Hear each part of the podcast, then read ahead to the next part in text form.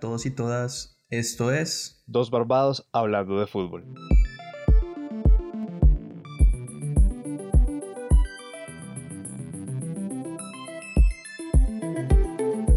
Bueno, aquí estamos una semana más en Dos Barbados hablando de fútbol para hablar un poco de lo que está pasando en el fútbol colombiano. Daniel, un placer como siempre tenerlo aquí al lado mío hablando de esto que nos emociona, que tanto seguimos. Sí, la Liga Águila volvió a sorprendernos esta fecha, partidos muy emocionantes, otros partidos que, bueno, generan más preocupación en algunos hinchas que, que, lo que esperaban ellos. Ya hablaremos con más atención sobre eso.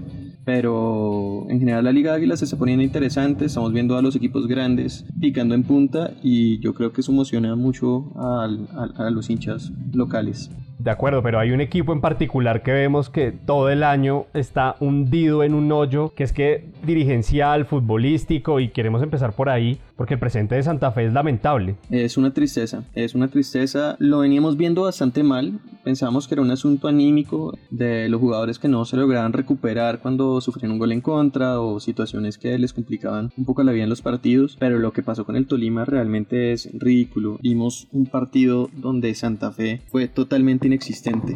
Ay, la verdad del equipo es que ni con Camps ni el semestre pasado, Santa Fe ya como lo hemos dicho anteriormente ha ganado solo un partido este año en liga, dos partidos en el año, ya está casi a cuatro puntos cuando empieza el descenso en el 2020. Llega una nueva dirigencia con Méndez, Camps duró cuatro partidos, nosotros veníamos hablando cuánto podía llegar a durar el proceso, si lo iban a esperar. Recuerdo que Daniel cuando justo estaba en Cuba haciendo el podcast previo hablábamos en qué fecha vamos a apostar que llega el Pecoso Castro. No va a ser el que llegue, pero se ve ya el cambio en Santa Fe que para los que hemos visto al menos el último lustro, la última década de Santa Fe que venía de ser una década exitosa, esto es ni siquiera volver al pasado. Yo lo siento más como caerse de cabeza. Es que ha sido estrepitosa la caída de Santa Fe. Realmente desde Gregorio Pérez, que vienen las cosas funcionando mal, también una hinchada que ha sido muy poco paciente, malos procesos dirigenciales, el tiempo en el que Carreño fue presidente de Santa Fe tal vez ha sido de lo más desastroso que ha tenido eh, el equipo cardenal y yo no veo mucha facilidad para una recuperación pronta porque la nómina que tienen no es una nómina extensa, tendrán que sacarle el jugo, tendrán que exprimirla. Vimos el partido contra el Tolima. Yo no veía un equipo jugar tan mal desde que Maradona perdió contra Alemania en el Mundial del 2010, que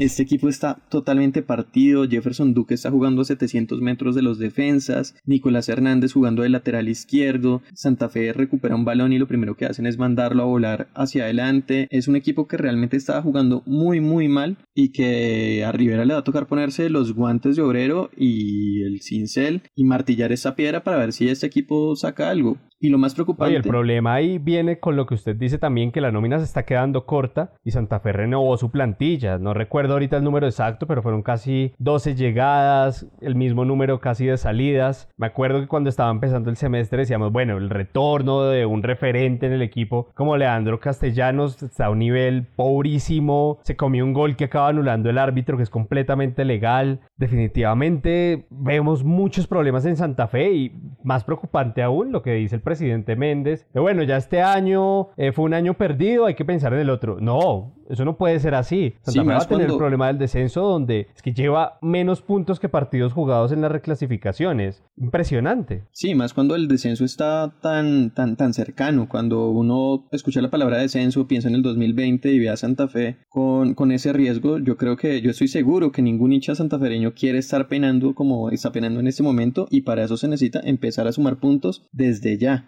desde el próximo partido. Y es que esto de vamos a iniciar un proceso, tenemos un técnico interino provisionalmente, no es lo que necesita Santa Fe y definitivamente creo que es una mala decisión dirigencial, otra que se va sumando a la larga lista que llevan ya los hinchas santafereños teniendo que aguantar desde hace un par de años. Y está también el caso que yo quiero resaltar de Omar Pérez, ¿no? Al final no es inscrito en la lista definitiva. Sé que es un ídolo para muchos hinchas santafereños, pero la realidad de hoy de Omar Pérez es que no está ayudando, sino perjudicando más al equipo. Al final no va a ser inscrito lo que ha sido es un lastre. Me acuerdo que Peluso se va en su momento por dificultades con Omar Pérez, tampoco se llevó bien con Costas. Dos de los técnicos más exitosos en el pasado de Santa Fe han tenido problemas con un jugador que es un referente, pero los referentes también tienen que saber en qué momento o hay que dar el paso al costado o hay que ayudar de otra manera. De acuerdo. Y realmente parece que la carrera de Omar Pérez es un poco la alegoría de Santa Fe, y es que han estado en la cima en los mismos momentos, y ahora que comenzó también el descenso futbolístico de, de Omar Sebastián, pues también Santa Fe le está costando mucho trabajo. Y qué contraste el que hace este equipo masculino de Santa Fe con la, el femenino, que le está yendo bastante bien en la liga femenina, y bueno, como, como dijo, como dice la campaña que organizó Águila, lo de hinchas completos, el hincha de Santa Fe tiene por lo menos la mitad del corazón completo, porque el equipo de Santa Fe gana el clásico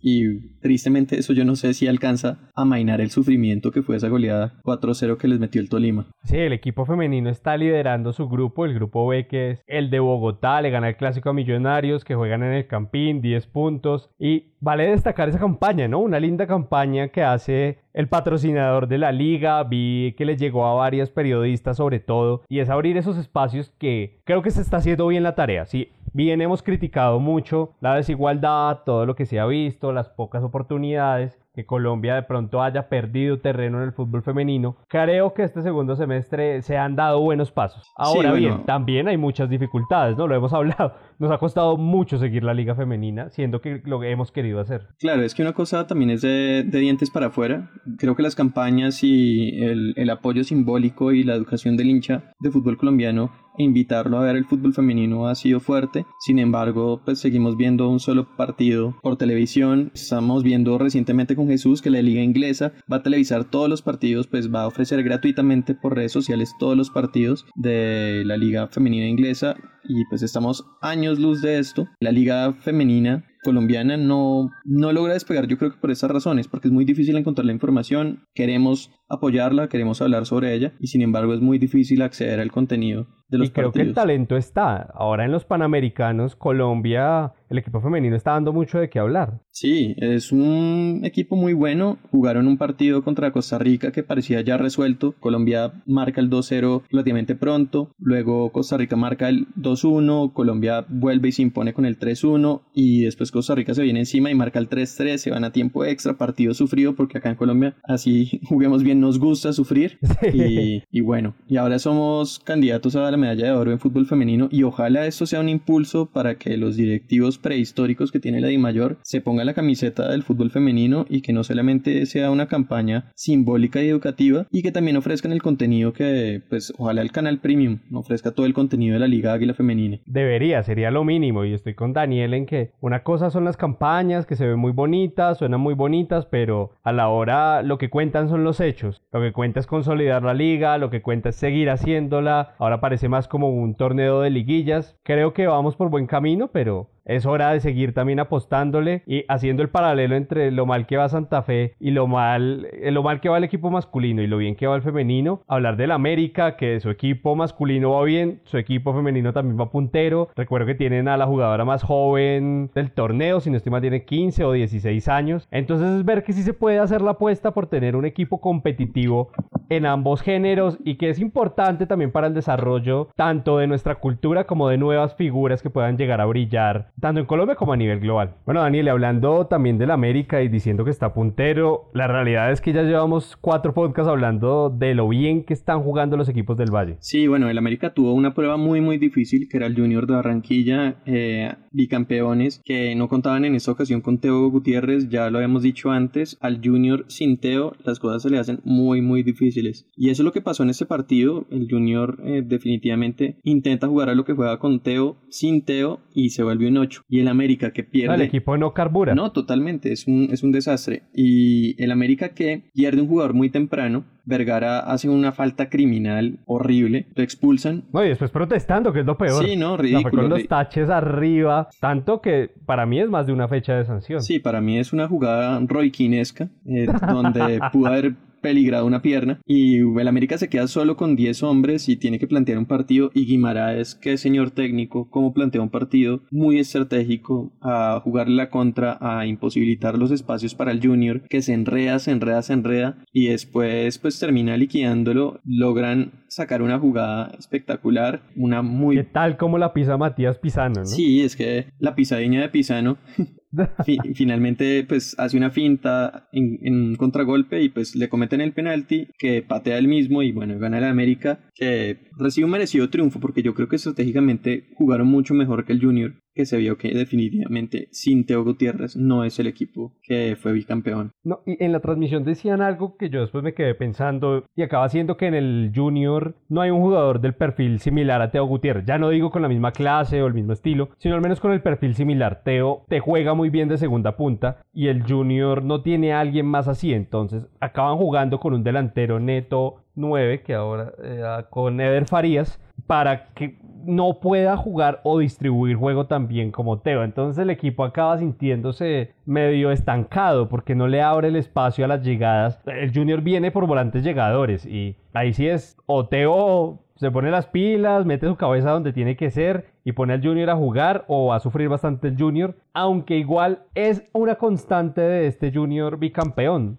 Sí, eh, esa irregularidad de Teo y esa presencia no presencia de Teo ha sido algo constante. Bueno, antes estaba Díaz, antes veíamos a Narváez saliendo a marcar goles cuando se necesitaban. No sé, este equipo del Junior definitivamente creo que no ha terminado de cojar. Hay muchos jugadores que ya le pesan los años. Vemos a Marlon Piedradita que termina expulsado, que además tiene un comportamiento disciplinar bien desagradable, diría yo pues veo un junior que menos mal llega, Johandri Orozco, que va a ser definitivamente una incorporación importante para este equipo, que puede ser jugador que lo ponga a jugar a algo distinto cuando falte Teo, pero veo a Junior que definitivamente no, no tiene el horizonte claro como lo tenía en los torneos anteriores. Y América, por el contrario, lo está haciendo bastante bien. Ya, ya lo decíamos justo antes de empezar a grabar, posiblemente es el mejor América desde que volvió del descenso, siendo que igual Guimaraes nos generaba muchas dudas en la previa, está cumpliendo con creces y sigue mostrando esa competitividad de los equipos del Valle. También el Cali resuelve un muy buen partido contra Es que lo que está haciendo Dineno, Dineno es un jugador saso. Lo que está haciendo Dineno... El mismo Palavecino también, ¿no? Palavecino, Cabrera... Hemos hablado de los extranjeros, pero también lo que están haciendo los jugadores de la cantera de este Cali. Wallens ha sido un digno reemplazo de Camilo Vargas en el arco. Y bueno, que no, que no podemos decir de Faber Mercado que está haciendo un excelente torneo. Para mí posiblemente es de los que mejor está jugando de los locales.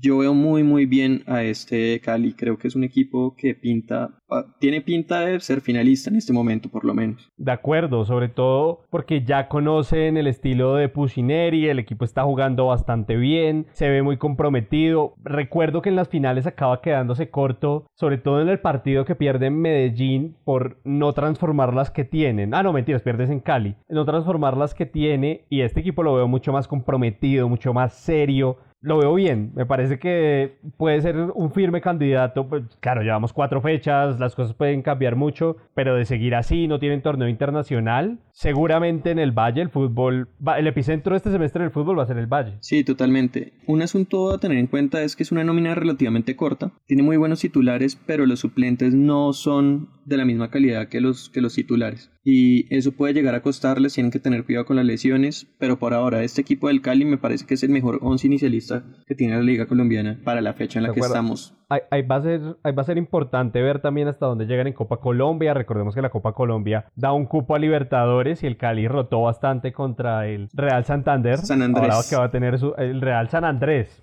Que, para que va a tener su primera visita a San Andrés. Va a ser interesante también ver con qué jugadores llega y de acuerdo, es un equipo de 14 jugadores que si lo sacas de ahí puedes llegar a, a, sufrir un poco. De acuerdo. Bueno, pues Daniel, vamos ahí a una pausa musical y seguimos hablando de lo que nos ha dejado toda esta Liga Águila, que lo que nos falta es tela por cortar.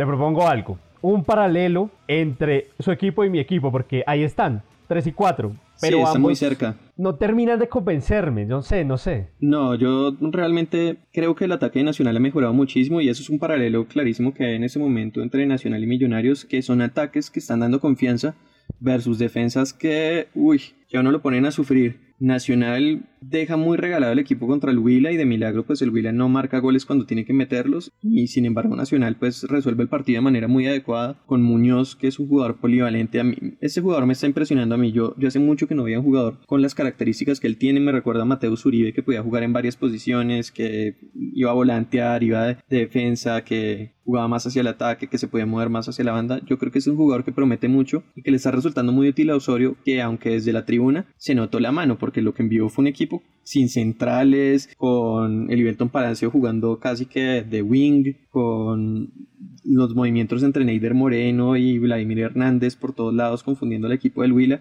tanto así que pues se ve un Nacional que es muy activo en, en ataque y que, y que finalmente logra resolver en goles, pero que en defensa los agarran muy, muy mal parados. No, y sobre todo que Nacional resuelve en los últimos 15 minutos, ¿no? Llega el minuto 71 que le empata el Huila y que acaba entrando en el balón y ahí es donde acaba ganando un poco largo el 4-1, pero si se siente como que ya empiezan a carburar un poco, pues Candelo entra bien como revulsivo, juega bien Cepelini, mm, pero atrás sí se siente un poco esa desconexión tal vez puede ser. En Millonarios en cambio yo siento que lo que está pasando es que los jugadores no tienen la calidad que tenía Matías de los Santos o otros jugadores que ya habían estado en el esquema de Jorge Luis Pinto. Llega, ya la, semana pasada habíamos dicho que David Valanta comete un error. Esta semana también la defensa acaba dejando un balón suelto con el que Jaguares empieza a ganar el partido. Y si no es que arriba se conecta Juan David, se conecta McAllister y Oscar Barreto, el equipo hubiera sufrido muchísimo más.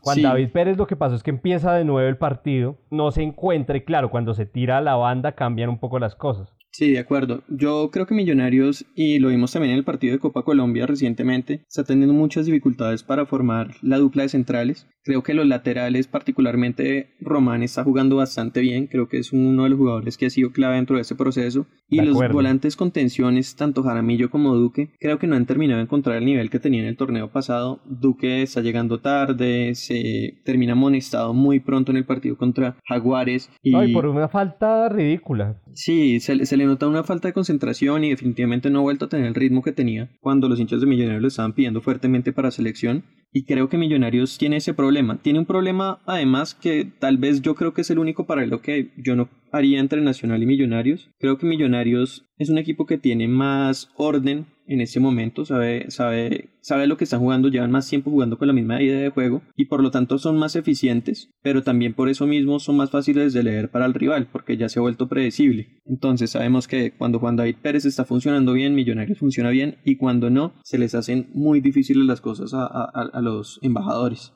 De acuerdo, de acuerdo. Es como que si te tapan las bandas, Millonarios no tiene por dónde salir y ahí tiene que ser importante Santiago Montoya. McAllister, como lo decía Pinto en la rueda de prensa del partido de Copa Colombia, no es el 10 de un equipo, es un creador distinto. Igual Pinto tiene que atañárselas con lo que tiene, que para mí es una nómina está por debajo de algunas otras mucho más fuertes en el país. Pero Millonarios está ganando. Creo que ha tenido la suerte del calendario, puede seguir carburando. A mí me sigue preocupando la defensa. En el arco sí, acertadísimo el fichaje de Martínez, un arquero muy joven que ha mostrado muy buenas condiciones. Lo que ya estaban. Wilker al final parece que se va a quedar. Entonces se va a rotar entre él y Wilker. Creo que también Wilker le puede dar un pasito de seguridad a la defensa, sobre todo ya que estamos hablando de Millonarios Nacional, recuerdo ese partido del semestre pasado, Millonarios Nacional, que es Wilker el que acaba siendo determinante para que Millonarios logre salvar un punto en Bogotá. Entonces puede ser por ahí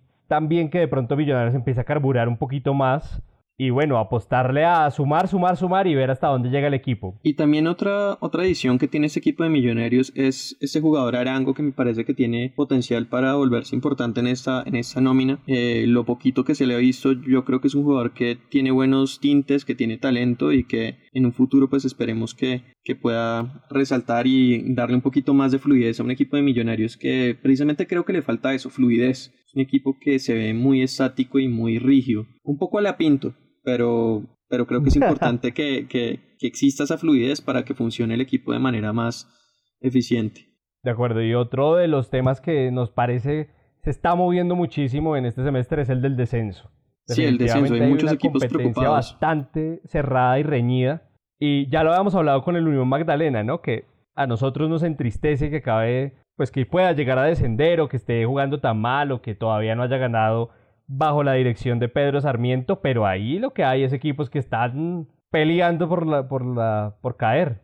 Sí, Río Negro definitivamente es uno de los equipos que más, más comprometido se ve. No se le ve salida por ningún lado. Creo que, creo que es un equipo que, además, las contrataciones que hace, vimos a Aldo Leao, ya no es el Aldo Leao que, era antes. Patriotas le, le, pasa por encima bastante fácil, pues con la mala fortuna de un gol en contra. Por otro lado, tenemos a equipos como el Unión Magdalena, del que ya acabamos de hablar, que le hizo un partido muy, muy bueno a, a Medellín, que sin embargo lo que es Germán Cano, ¿no? Que hasta por accidente marca goles. No, es que cualquier baloncito por ahí tenga. Es un goleador. Sí, y finalmente tenemos a la Alianza Petrolera, que es un equipo que trajo algunos jugadores interesantes para competir este torneo. Clayder Alzate que venía jugando en Bolivia, que en su momento fue un buen jugador, que está disputando salir de esas plazas y gana un partido frente a Envigado que venía de ser líder. Envigado a mí no me termina de convencer. Venía disputando ahí lugares de liderazgo, pero es un equipo que nos cayó la, nos cayó la boca la fecha pasada con los goles de los veteranos, pero que otra vez volvimos a ver que no es un equipo que tenga muchas ganas de quedarse en la A.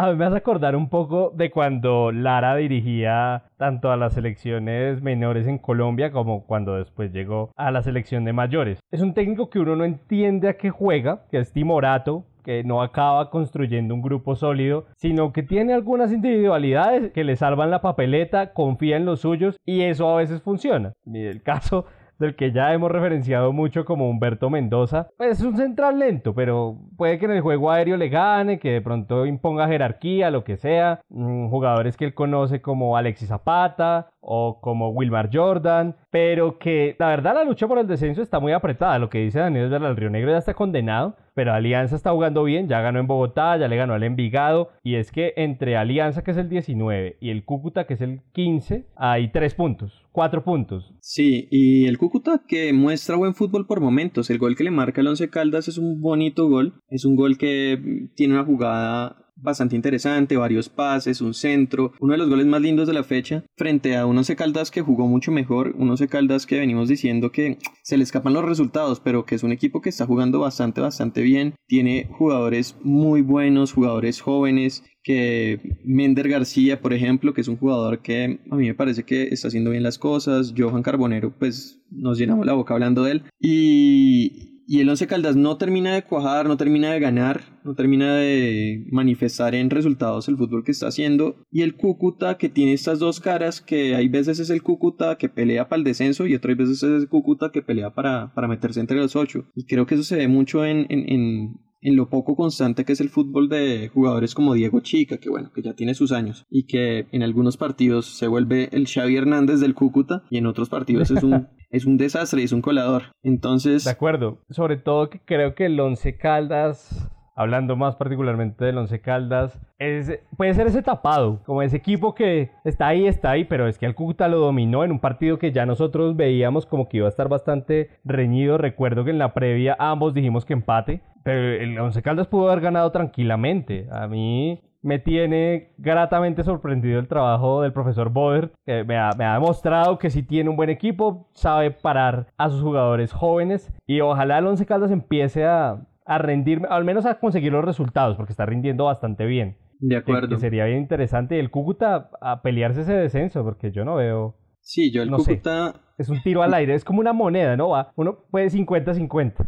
Claro, porque hay equipos que en ese momento están debajo del Cúcuta en la tabla, como lo es por ejemplo el Caldas o Jaguares, que también ha jugado bastante bien, incluso la Equidad, o pues por qué no hablar del Tolima, que me parece que ya encontró su engranaje con esa goleada contra Santa Fe, vimos la mejor versión de un Tolima que poquito a poquito está formando otra vez un equipo muy muy competitivo, pero el Cúcuta, que en ese momento está arriba de ellos, no me termina de convencer, no me termina de convencer. No, y sobre todo que el Tolima empezó ahí con sus dos caídas contra el, América y no recuerdo la otra, contra el Junior. Pero el Tolima, Gamero allá es, tiene ese equipo clarito hace años. Entonces el Tolima definitivamente va a subir. Y ahí es donde vamos a ver también con el paso de las fechas qué es lo que puede llegar a pasar con equipos que van a seguramente ir carburando, pero hay que, yo quiero ver a mitad de septiembre, a ver cómo está la cosa, ¿no? Ya llegando a la octava o novena fecha. De acuerdo. Y eso nos da para hablar un poco sobre lo que va a ser la próxima fecha y a quienes vemos ganando, a quienes vemos manteniendo su racha, a quienes vemos un poquito más quedados y, con más dificultades de, de seguir ahí.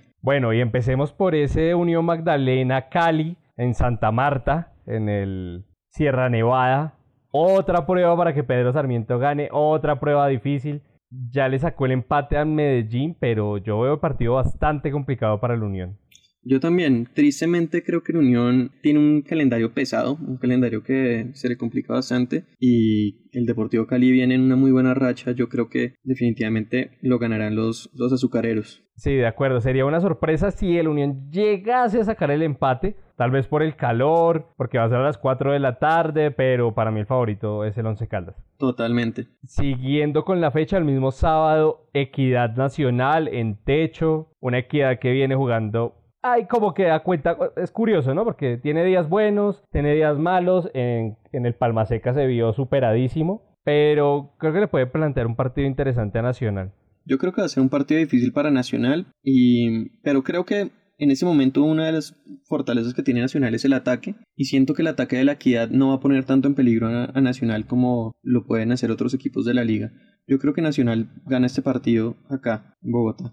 Yo creo que Itan González sí va a poner, va a complicar un poquito a la defensa de Nacional y yo me la juego por el empate en techo. Y para cerrar la jornada del sábado, hay un Medellín Cali, que es el partido de la fecha. Sí, el mejor partido de la fecha definitivamente. Eh, será interesante porque Medellín venía mostrando cosas buenas, se cayó un poco contra la Unión Magdalena, lo vimos bastante enredado, al final logra resolver el partido, pero el Unión le puso condiciones y el América que viene en esta buena racha, yo creo que sea para empate. Va a ser interesante porque en particular Medellín jugó con su titular el partido de Copa el miércoles contra Millonarios, tras que el América sí viene de una semana de descanso. Y ya hemos visto que Guimaraes ha planteado buenos partidos de visitante. Ganó en Ibagué, ganó en Barranquilla, ambos partidos muy cerrados. Para mí puede ser un partido muy parecido al Medellín Junior. Que eso que uno cree que se va a empate, se va a empate y de pronto el América pega. De pronto sí. Entonces me la voy a jugar. Creo que el América va a seguir sumando de a tres. Y el, el domingo a las 2 de la tarde en el Campín, Santa Fe tiene una nueva oportunidad para ganar su primer partido de local contra Patriotas. Creo que además es su partido más fácil como en cuatro fechas. Siento que Patriotas no es un rival sencillo tampoco. Sí, yo no sé, yo no sé qué, qué tanto podemos evaluar ese partido. Definitivamente, pues sin conocer lo que pueda hacer Rivera, sin entender bien esta nómina de Santa Fe, porque definitivamente es una nómina que yo todavía no entiendo. No le encuentro los laterales, no sé cuáles son los centrales que, que va a poner de titular, el medio campo es una incógnita.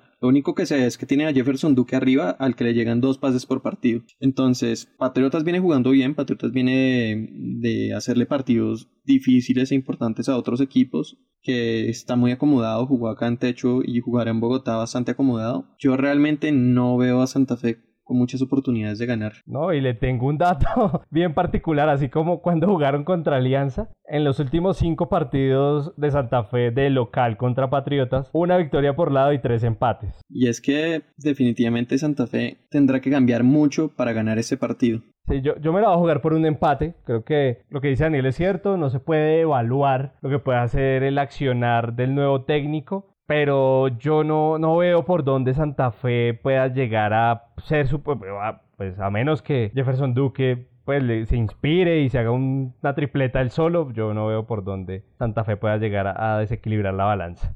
Yo creo que Patriota lo va a ganar, tristemente. El, el, siguiente partido del sábado es Huila Millonarios en Neiva, una plaza que históricamente ha sido bastante complicada para Millonarios y que le va a representar un reto bien interesante al equipo. Sí, pero Millonarios le ha venido bien como ese tipo de partidos que en teoría parecen complicados, lo vimos contra Bucaramanga, y yo creo que como mínimo sacan un empate allá. No veo al Huila tampoco muchas posibilidades de hacerle frente a Millonarios. Eh, la nómina del Huila yo creo que es de las menos vistosas que ha tenido en los últimos años. Y Millonarios creo que tiene la oportunidad de... Yo creo que va a ganar. Este además ha sido un año bastante complicado para el Huila, ¿no? Sí, también es otro de los que está peleando descenso, no lo mencionamos antes, pero ha tenido, ha tenido dificultades, volvió Vanguera y hace unos partidos de un monstruo y otros que parece otra vez en Santa Fe. Eh, Sí, creo que William, William no ofrece garantías para decir que le va a ganar a Millonarios en este momento. De acuerdo, creo que además,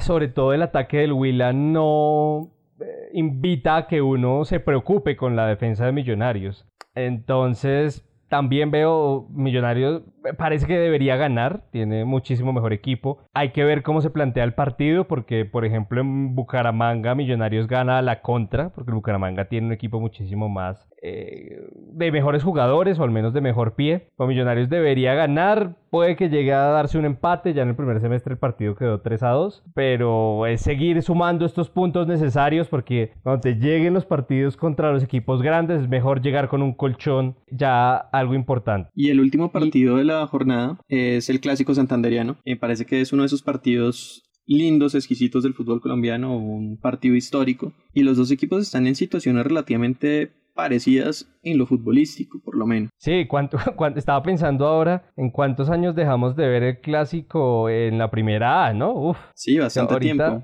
Sí, hasta, hasta, el, hasta este año que pues pudimos volver a verlo, pero fue muchísimo tiempo el que pasó. Y ya en el primer semestre fue un clásico para cada uno. Va a ser un partido muy interesante, ¿no? Muy, muy... También una contraposición de estilos. Un Bucaramanga que juega bien, toca, es interesante, le falta poder de definición. Y un Cúcuta que medio estrompicado, pero de fin. Claro, y un Bucaramanga que, que, viene en una mala racha en ese momento a pesar de no haber jugado un mal fútbol, contra un Cúcuta que viene en una buena racha a pesar de no haber jugado un buen fútbol. Entonces va a ser interesante ver eso, yo creo que va a pesar la localidad del Bucaramanga y se lo llevan eh, los Leopardos. Así que sería, sería también oxígeno para el profesor Hernán Torres. De acuerdo. Bueno, esta es ya la cuarta fecha del fútbol colombiano, ya vamos llegando casi a la cuarta parte ya, la tercera parte ya superamos la cuarta, se va viendo cuáles van a ser los equipos que mejor fútbol van a mostrar. Es muy curioso porque antes justo de hablar con Daniel decíamos, ¿por dónde nos reinventamos también para no decir lo mismo, no? Porque acaba siendo como esa constancia que hace también rato no veíamos. Y es interesante, bueno, menos para los hinchas de Santa Fe, ver que el torneo está equilibrado yo diría que un poco por lo alto. Sí, yo siento que este es un torneo en el que hemos visto a buenos equipos jugar buen fútbol que incluso los equipos que han estado jugando mejor fútbol no han tenido los resultados que, que quisieran, pero a mí hay varios equipos que me ilusionan mucho, Nacional, obviamente por ser hincha, que está empezando a cojar, pero vemos a equipos que normalmente no estaban dando esa pelea metiéndose ahí. Caso de Patriotas o lo que ha hecho el, Tolima, lo que viene haciendo el Once Caldas a pesar de no tener los resultados, creo que nos da la ilusión de, de poder ver un torneo emocionante hasta el último minuto. De acuerdo, y los invitamos también a ustedes a estar conectadísimos con el fútbol colombiano. Recuerden que nos pueden escuchar por Anchor, Spotify, Radio Public, cuanta aplicación de podcast esté por ahí disponible, ahí vamos a estar y que nos pueden seguir en Twitter en dos Rayal Piso Barbados donde también hablamos de todo lo que está pasando en el fútbol colombiano y en el fútbol global. Bueno, y un saludo para todos, fue un placer que nos escuchen, un placer que participen de nuestra conversación y eso fueron dos, dos Barbados hablando de fútbol. Chao.